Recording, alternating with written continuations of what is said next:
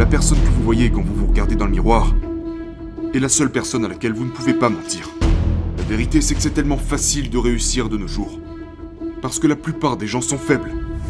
C'est une génération de capricieux. Donc si vous avez la moindre ténacité, la moindre petite habileté, la moindre fraction d'autodiscipline, la capacité de ne pas avoir envie de faire quelque chose et de le faire quand même. Les gens ont du mal à comprendre que je puisse détester courir. Et, la chose qui me rend fou, c'est les gens qui me disent Mais, mais pourquoi tu cours si tu détestes ça? Qu'est-ce que tu racontes? C'est la vie, mon gars. Quand je cours, j'endurcis mon esprit. Je, je m'entraîne pas pour une course. Je m'entraîne pour la vie.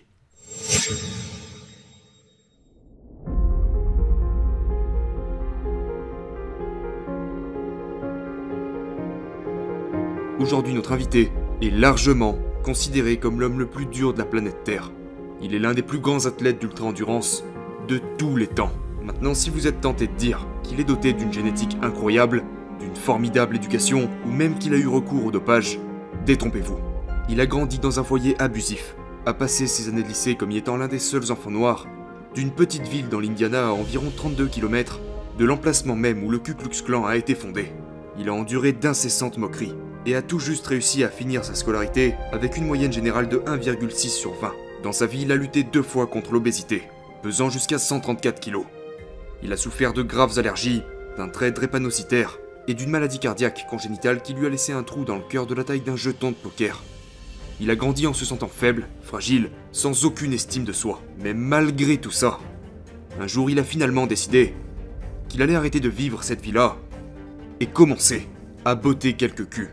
Cette décision l'a mis sur la voie de l'amélioration et a fait de lui l'homme le plus résistant de la planète Terre. Il est le seul membre des forces armées américaines à avoir complété la formation Navy la US Army Ranger School et la Air Force Tactical Air Controller Training.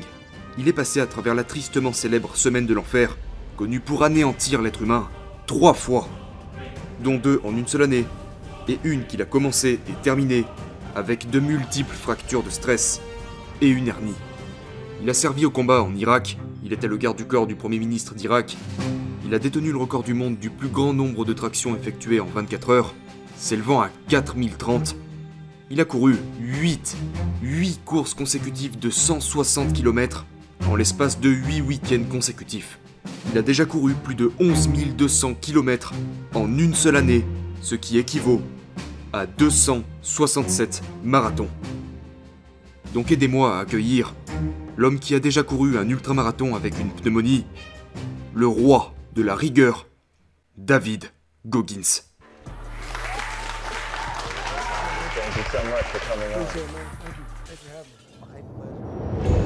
Il a fallu un certain temps pour que j'arrive au point de réaliser qu'il en était trop. Euh, un jour, je suis rentré du travail le soir, j'étais exterminateur de cafards. Et...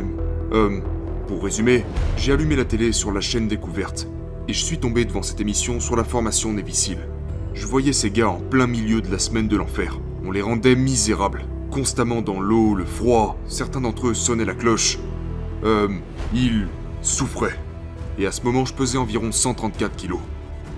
C'est là que j'ai réalisé que je devais faire un changement dans ma vie. Vous savez, j'étais au plus bas. Et je n'allais nulle part dans ma vie. J'étais exactement là où tout le monde m'avait dit que je serais. Nulle part. Je venais d'un milieu horrible. J'ai été traité de nègre chaque jour durant toute ma scolarité. J'ai grandi dans une petite ville. Le quartier général du clan à cette époque était environ... Euh... 20 minutes de là où je vivais. Quand j'ai eu ma première voiture, ils ont tagué avec de la peinture des menaces de mort dessus. Donc, j'étais juste un enfant peu sûr de lui et apeuré. Et la seule méthode que j'ai trouvée pour m'en sortir a été de m'envoyer dans les pires situations qu'un être humain puisse subir.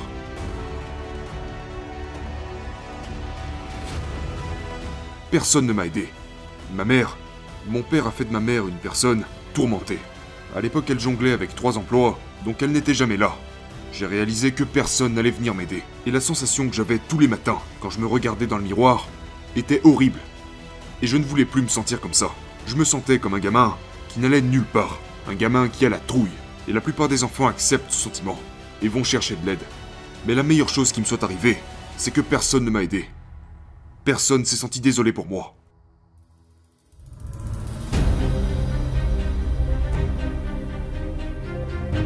J'ai dû comprendre que je n'allais pas être ce gamin fragile toute ma vie. Donc la seule façon pour moi de changer a été de souffrir.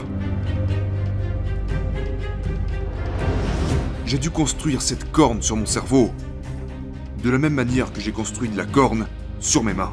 Donc j'ai battu le record du monde de traction, il y a déjà longtemps. Mais j'ai échoué deux fois avant d'y arriver. Et j'ai fait 67 000 tractions pour essayer de battre ce record. Donc pour faire 4030 tractions, j'ai dû en faire 67 000 à l'entraînement.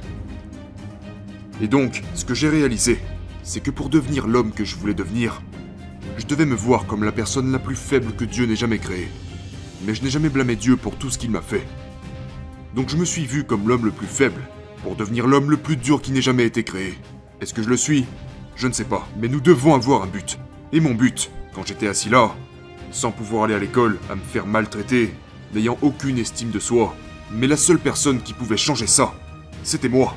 Et la seule façon que j'ai trouvée pour changer a été de me soumettre aux pires choses possibles qu'un être humain puisse subir. Et c'est cette seule méthode qui m'a permis de développer cet esprit pour faire face à tout ce qui se présente en face de moi, renforcer mon esprit à travers la douleur et la souffrance.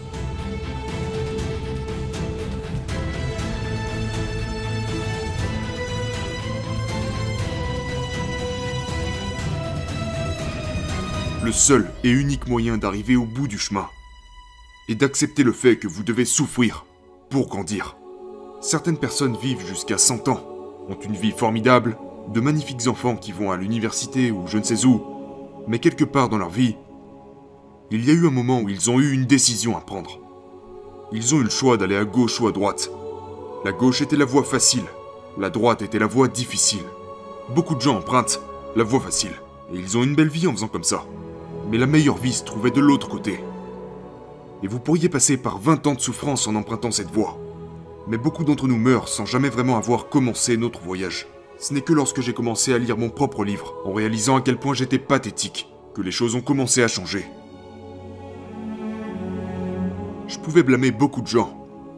Et c'est ce que j'avais tendance à faire. Je rejetais la faute sur tout le monde. Jusqu'au moment où je me suis dit, tu sais quoi, si tu veux vraiment régler le problème, tu dois commencer à chercher ce qui ne va pas chez toi. Arrête de blâmer les autres. Et regarde-toi. Ok, alors j'ai peur. De mon ombre. Comment je peux surmonter ça? Inscris-toi à l'armée et va te faire botter le cul. Fais des choses que tu détestes faire. Sois dans l'inconfort chaque jour de ta putain de vie. Ok, bien reçu. Je ne suis pas la personne la plus intelligente du monde. Ok. Au lieu que quelqu'un vienne me dire Oh mais non, t'es intelligent, ne dis pas ça. Je me suis dit à moi-même, je suis un putain de crétin. Ok, bien reçu. Maintenant, comment tu vas devenir plus intelligent? En t'éduquant. Donc les choses que nous fuyons, nous fuyons la vérité. Nous fuyons la vérité, mon gars. Et si j'ai fini par avoir du succès, c'est parce que je suis allé chercher cette vérité, aussi douloureux et brutal que ça l'a été. Ça m'a changé. Et ça m'a permis de devenir, à part entière, ce que je suis aujourd'hui.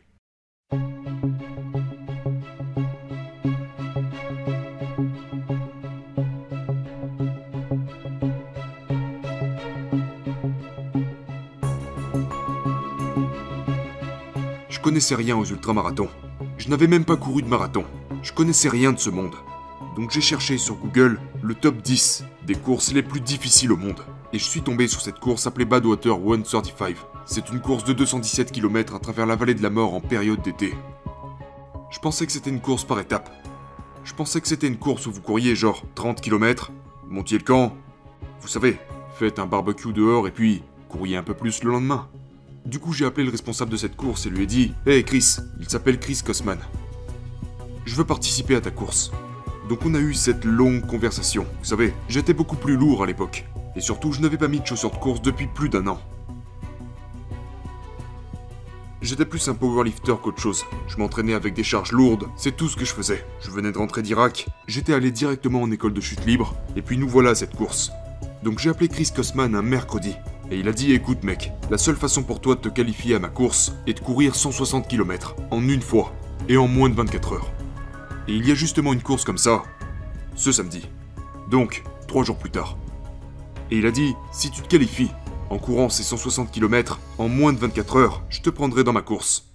Je suis allé droit au but. Et je me suis inscrit à cette course, nommée San Diego One Day, vous courez sur une piste d'1,6 km pendant 24 heures pour voir combien de kilomètres vous pouvez parcourir. Donc mon but était 160 km. Euh... Je suis arrivé au 112e kilomètre et j'avais atteint 112 km en l'espace de 12 à 13 heures. Mais j'étais mort. Mes pieds étaient sévèrement endommagés. J'avais des fractures de stress, des périostites tibiales, des déchirures musculaires. J'étais vraiment dans un sale état. Donc, je me suis assis au 112e kilomètre. À cette époque, j'étais marié. Et donc je regardais ma femme et je me suis dit un truc du genre je suis je suis vraiment dans la merde. Et puis, je commençais littéralement à devenir blanc. Et quand un homme noir devient blanc, c'est plutôt mauvais signe. Donc, me voilà assis sur cette chaise, complètement terrassé. Je suis au 112e kilomètre et il m'en restait encore 48 à faire. Mais j'étais totalement éteint. À ce moment, il fallait que j'aille aux toilettes. Les toilettes étaient genre à 10 mètres de moi, une sorte de toilette publique. Mais je pouvais même pas me lever de cette putain de chaise. Donc, je pissais du sang sur ma jambe. Je me chiais dessus littéralement. Et j'avais encore 48 km à faire. En fait, je ne pouvais même pas tenir debout, parce que ma pression artérielle était minable. J'étais passé par trois semaines de l'enfer, la Ranger School. J'avais surmonté tellement d'obstacles dans ma vie. Mais c'est lors de ces 48 derniers kilomètres de cette course que j'ai réalisé que l'être humain a le potentiel de devenir quelque chose d'autre.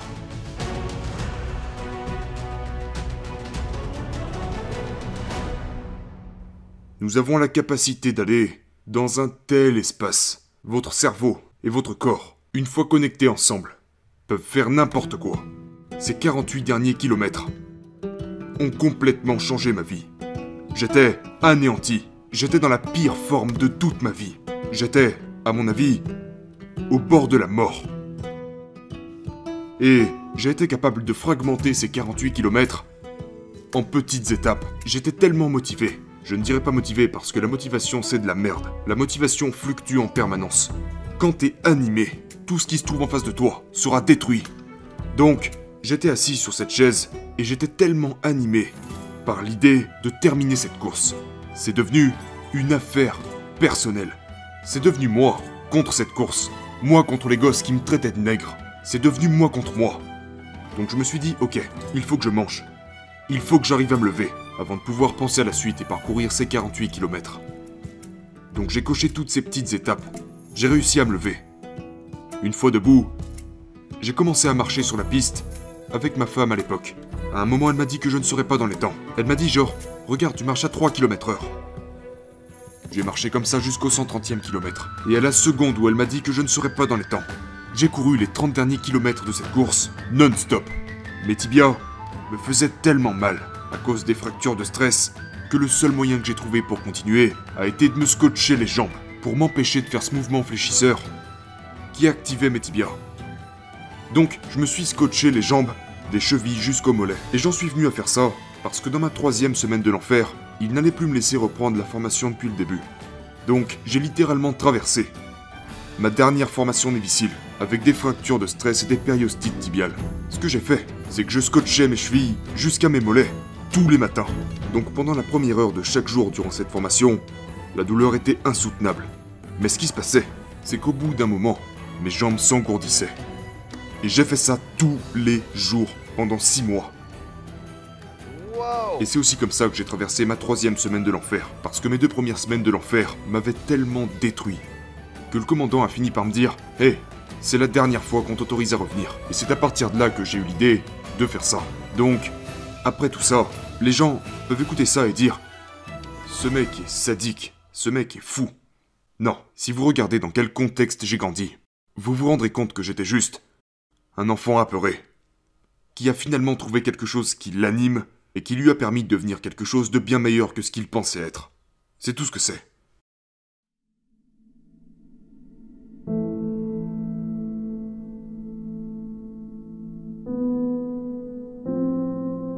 Si vous pouvez, pour le reste de votre vie, vivre à l'intérieur de vous, et arrêter d'écouter les gens qui vous traitent de gros, gays, transsexuels, nègres, toutes ces choses qui n'ont aucun sens, tous ces gens peu sur deux qui essayent de vous rendre aussi faible qu'eux, ne les laissez pas entrer dans votre tête.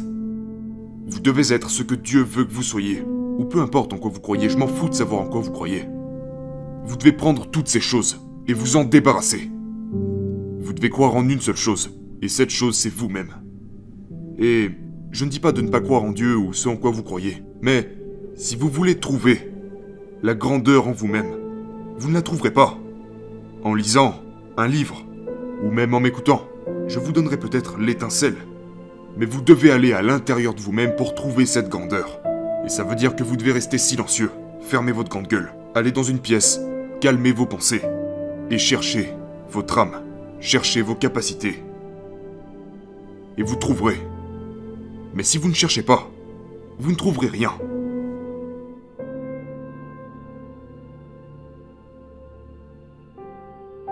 Vous devez commencer à suivre votre chemin. Et ce chemin commence lorsque vous trouvez pourquoi vous êtes sur cette terre. Pourquoi êtes-vous là? Et si vous n'avez pas la réponse, vous passerez le reste de votre vie perdu, avec cette question sans réponse.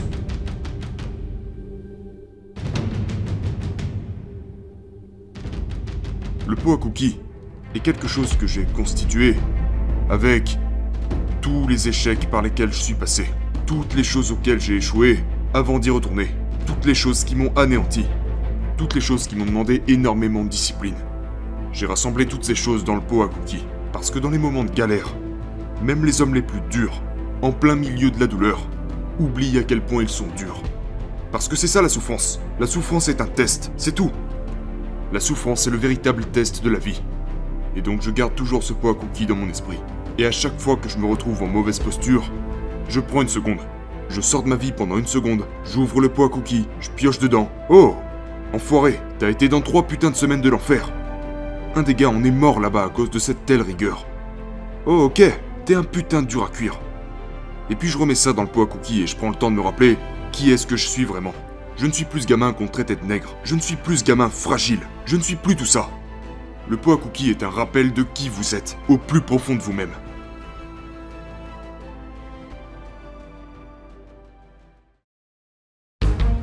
Mon dialogue interne et la visualisation sont deux clés à mon succès. Je croyais vraiment, pendant les 30 derniers kilomètres de cette course, que j'étais indestructible. J'étais au milieu de cette course avec le dos brisé, du sang en guise d'urine qui coulait le long de mes jambes, des fractures de stress. Et j'utilisais tout ça comme carburant. Au lieu d'utiliser ça négativement, je me suis dit à moi-même, mais qui sur cette putain de planète serait encore en train de courir là maintenant? Je l'étais. Je l'étais. Je suis l'enculé le plus résistant de cette putain de planète. Est-ce vraiment le cas? J'en ai rien à foutre. À ce moment-là, ce discours que j'avais avec moi-même m'a conduit jusqu'à la ligne d'arrivée. J'y ai cru. J'y croyais tellement que mon corps a fini par se dire il ne s'arrêtera jamais. C'est ça. J'ai pris toutes ces choses négatives. Comme le fait que j'allais finir à l'hôpital ou pire encore. Et je me disais à moi-même, mais qui trouverait encore le courage de continuer Tu l'as fait. Qui pourrait avoir l'idée de se scotcher les jambes fracturées pour continuer? Tu l'as fait. J'ai utilisé toutes ces choses comme carburant.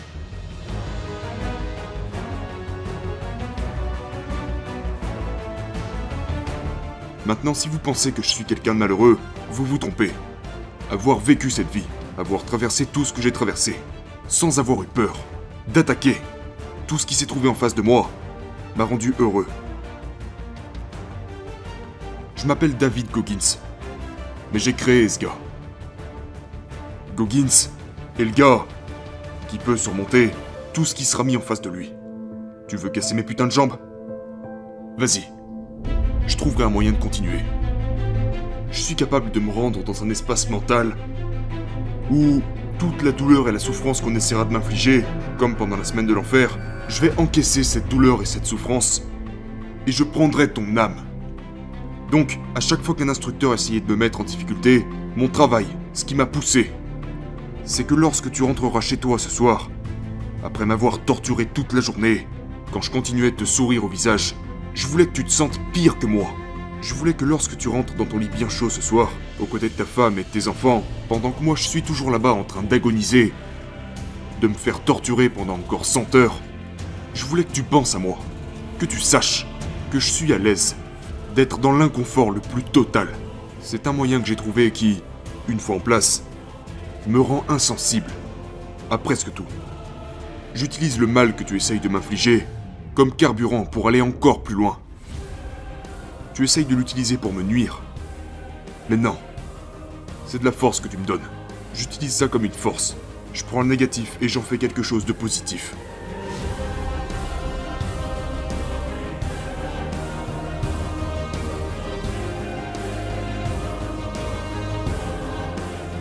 Renforcez-vous. C'est ok. Écoutez, c'est ok. Peut-être que les gens essayent de vous rabaisser, qu'ils se moquent de vous, qu'ils vous traitent de gros, de gays. C'est ok. Laissez-les faire. Ce qui compte, c'est qu'est-ce que vous allez faire maintenant. Ils ne contrôlent pas votre vie. Donc qu'est-ce que vous allez faire maintenant? Comment allez-vous retourner ça sur lui-même et dire Ok, bien reçu. Maintenant, je vais exploiter cette merde. Et vous réentendrez parler de moi dans quelques années. Comment? C'est la seule question. Comment allez-vous faire ça? Renforcez votre esprit. Exploitez votre plein potentiel. N'ayez pas peur du reflet dans le miroir. Parce que c'est tout ce dont vous pouvez avoir peur. Une fois que vous avez surmonté ce reflet dans le miroir, vous avez réussi.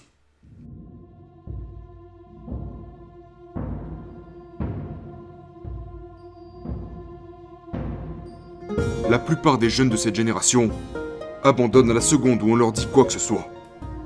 Il suffit qu'on leur dise tu as fait ça faux ou ça faux. La vérité c'est que c'est tellement facile de réussir de nos jours. Parce que la plupart des gens sont faibles. C'est une génération de capricieux. Donc si vous avez la moindre ténacité, la moindre petite habileté, la moindre fraction d'autodiscipline, la capacité de ne pas avoir envie de faire quelque chose et de le faire quand même. Les gens ont du mal à comprendre que je puisse détester courir.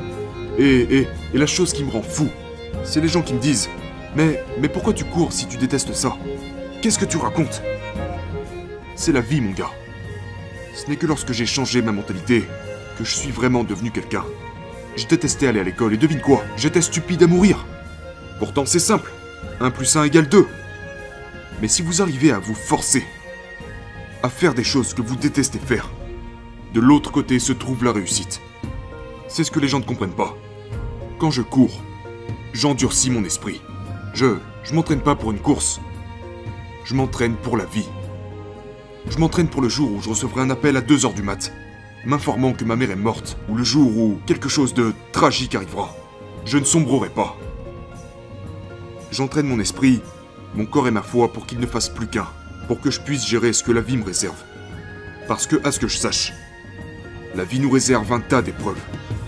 Et si tu n'es pas physiquement et mentalement préparé pour ça, tu vas juste t'émietter et tu ne seras plus utile à personne.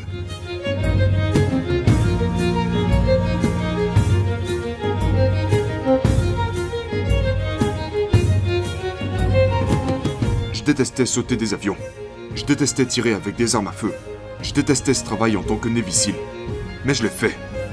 Parce que je voulais me changer.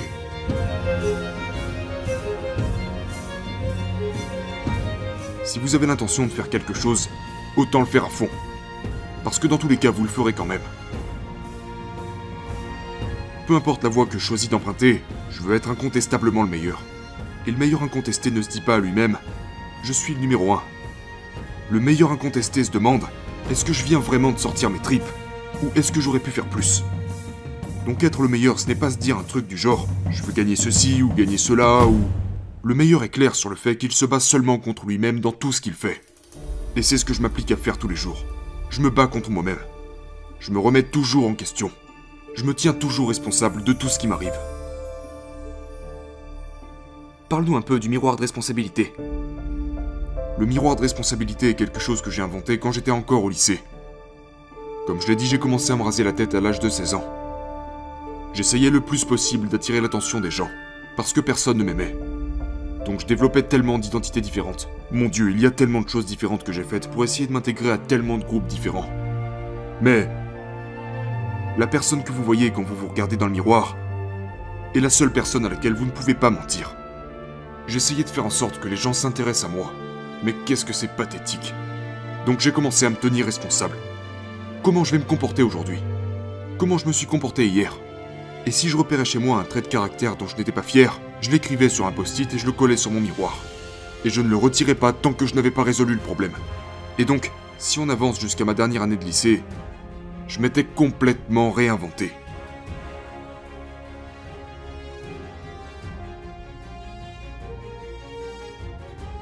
Vous savez, je n'ai jamais pensé à prendre des vacances, me reposer, voyager, m'amuser. Je n'ai jamais été ce type de personne. Mais la première fois que j'ai vraiment eu la chance de d'expérimenter le vrai bonheur et la vraie paix a été le moment où je me suis vraiment fait violence pour devenir l'homme que je suis aujourd'hui. Ça m'a laissé beaucoup de séquelles. Donc, je me dis que Dieu m'a donné du temps pour me reposer. J'étais arrivé au point où je ne pouvais quasiment plus me lever de mon lit, physiquement. Donc je suis passé par une période de 6 à 7 mois d'absence. Et pendant cette période, j'ai vraiment eu le temps de réfléchir à tout ce que j'avais accompli.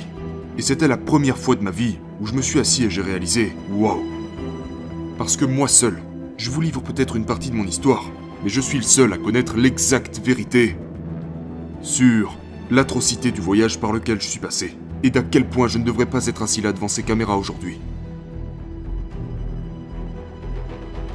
Donc ce qui m'apporte de la joie et du bonheur, c'est de prendre du recul et de penser à tout ce que j'ai accompli.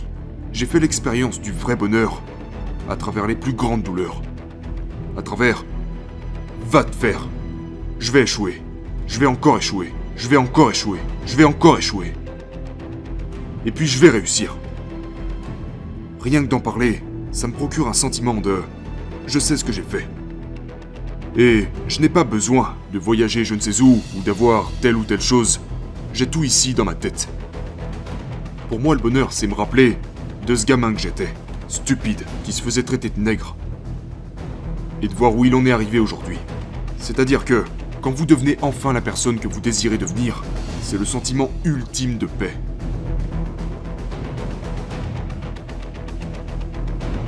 C'est de me souvenir de toute la souffrance de mon voyage, sachant que je n'ai jamais abandonné, que j'ai été guidé par quelque chose sur Terre. J'ai été guidé par une force supérieure. Et je l'ai écouté. J'ai emprunté le chemin avec le plus de difficultés. Talent non requis.